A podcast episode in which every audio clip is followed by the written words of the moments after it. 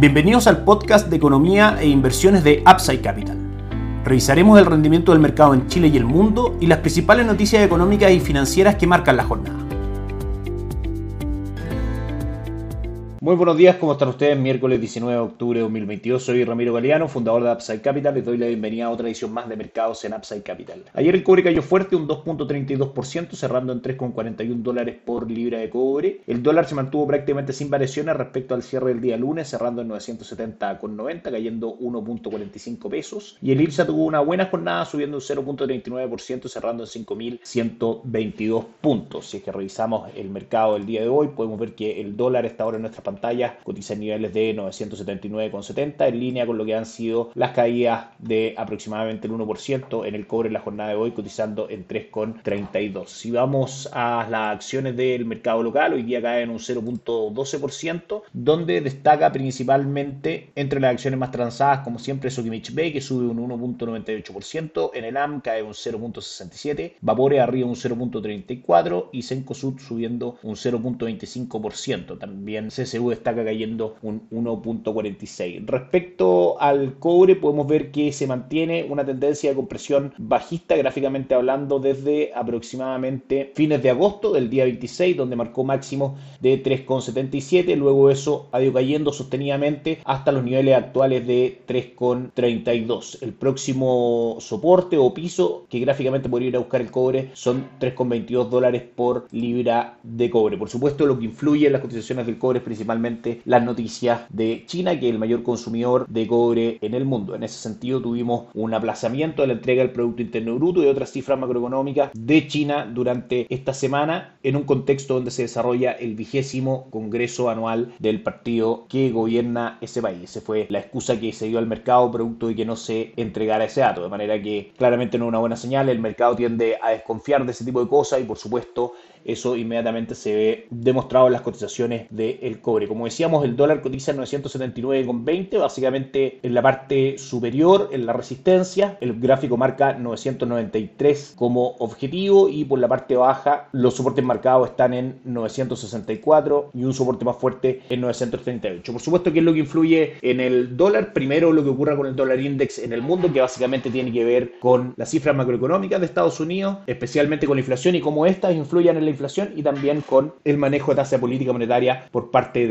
la Reserva Federal. En general, el mercado está interiorizando un alza en la próxima reunión entre 75 y 100 puntos base. Influye también, por supuesto, lo que ocurra con el cobre y también influye lo que ocurra con las cifras macroeconómicas locales y en general con nuestra economía. En ese sentido, podríamos decir que el dólar en el mundo sigue siendo alcista para el dólar peso, las cifras locales, claramente la recesión esperada para Chile durante el próximo año, este proceso ya de término del ciclo de alza de tasa de política monetaria y una serie de cosas hacen que el peso pierda valor frente al dólar, son en general depreciativos. Y el cobre, bueno, ahí hay que esperar las cifras macroeconómicas de China a medida que estas se vayan presentando. En Upside Capital somos asesores independientes de inversión para personas y empresas que invierten en el mercado financiero tanto local como global. No administramos capital con instrumentos propios, ni recibimos el dinero de los clientes, hacemos asesoría objetiva y sin seco buscamos la mejor alternativa de inversión para cada uno de ellos y los hallamos llevando sus inversiones a algunas de las administradoras de fondos asociadas con Upside Capital, como la Rain Vial y Tabú Principal, entre otros. Luego mantenemos una constante comunicación con nuestros clientes, realizando supervisión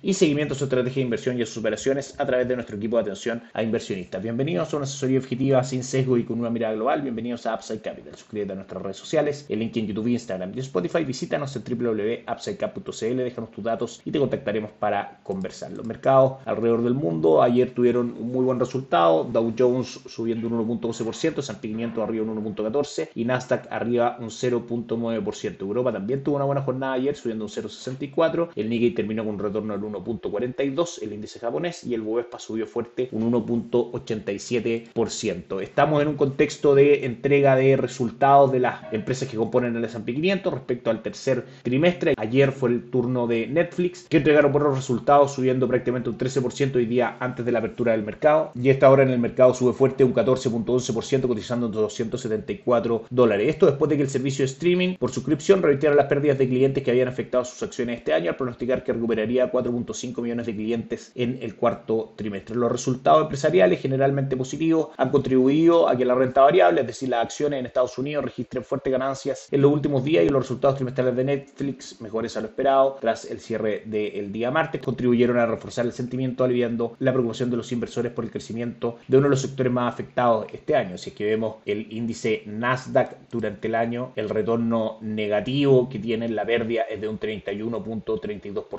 durante el 2022 y de un prácticamente 29% durante los últimos 12 meses. Hoy entrega resultados Tesla durante la tarde y Procter Gamble entregó resultados antes de que el mercado comenzara a funcionar por sobre lo esperado. Si nos vamos al calendario económico, tenemos varias noticias que comentar. En primera instancia, el IPC del Reino Unido marca un 10.1% por sobre el 9.9% de la entrega anterior y por sobre el 10% que el mercado esperaba. Una mala noticia para el Reino Unido, donde el índice de precios de productores también marca por sobre lo esperado, subiendo un 0.4% versus un 0.4% de contracción que se esperaba. La revisión del IPC de Europa, de la zona euro, marca un 1.2% en su medición mensual, en línea con lo que se esperaba, y cae a un 9.9% en su medición anual versus el 10% que se esperaba. De todas maneras, es un dato que marca por sobre durante lo anunciado el mes pasado, que fue el 9.1%. En Estados Unidos, los permisos de construcción marcan por sobre lo esperado y los inicios de viviendas marcan por debajo de lo esperado dentro de las cifras económicas más relevantes el día de hoy. Nos vamos por último a revisar las cotizaciones de los principales índices y mercados alrededor del mundo, así como también de algunos activos importantes. Dentro de ellos el cobre, como decíamos, marca 3,33 a esta hora en nuestras pantallas, cayendo un 0.94%. El dólar index a esta hora, dólar en el mundo, avanza un 0.61%, justificando en parte el alza del dólar peso el día de hoy, junto también con la caída del cobre, por supuesto, es un argumento por el que el dólar peso hoy día marca avances en nuestro país. El resultado de las bolsas es mixto, con el Nikkei 225 de Japón subiendo un 0.37%, fuerte caída en el Hansen de Hong Kong del 2.38% y el índice de Shanghai cayó un 1.19%. En Europa vemos que la jornada es negativa levemente, el DAX alemán cae un 0.19%, el Eurostock 600 un 0.53% y el resto de las plazas bursátiles todas cayendo pero menos de un 0.5%. Y en Estados Unidos el resultado es mixto, 0.04 arriba el Dow Jones, el S&P 500 cae un 0.28 y el Nasdaq cae un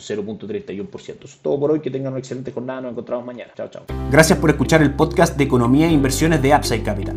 Te invitamos a visitar nuestro sitio web www.upsidecap.cl y contactarnos para brindarte una asesoría objetiva, sin sesgo y con una mirada global para tus inversiones.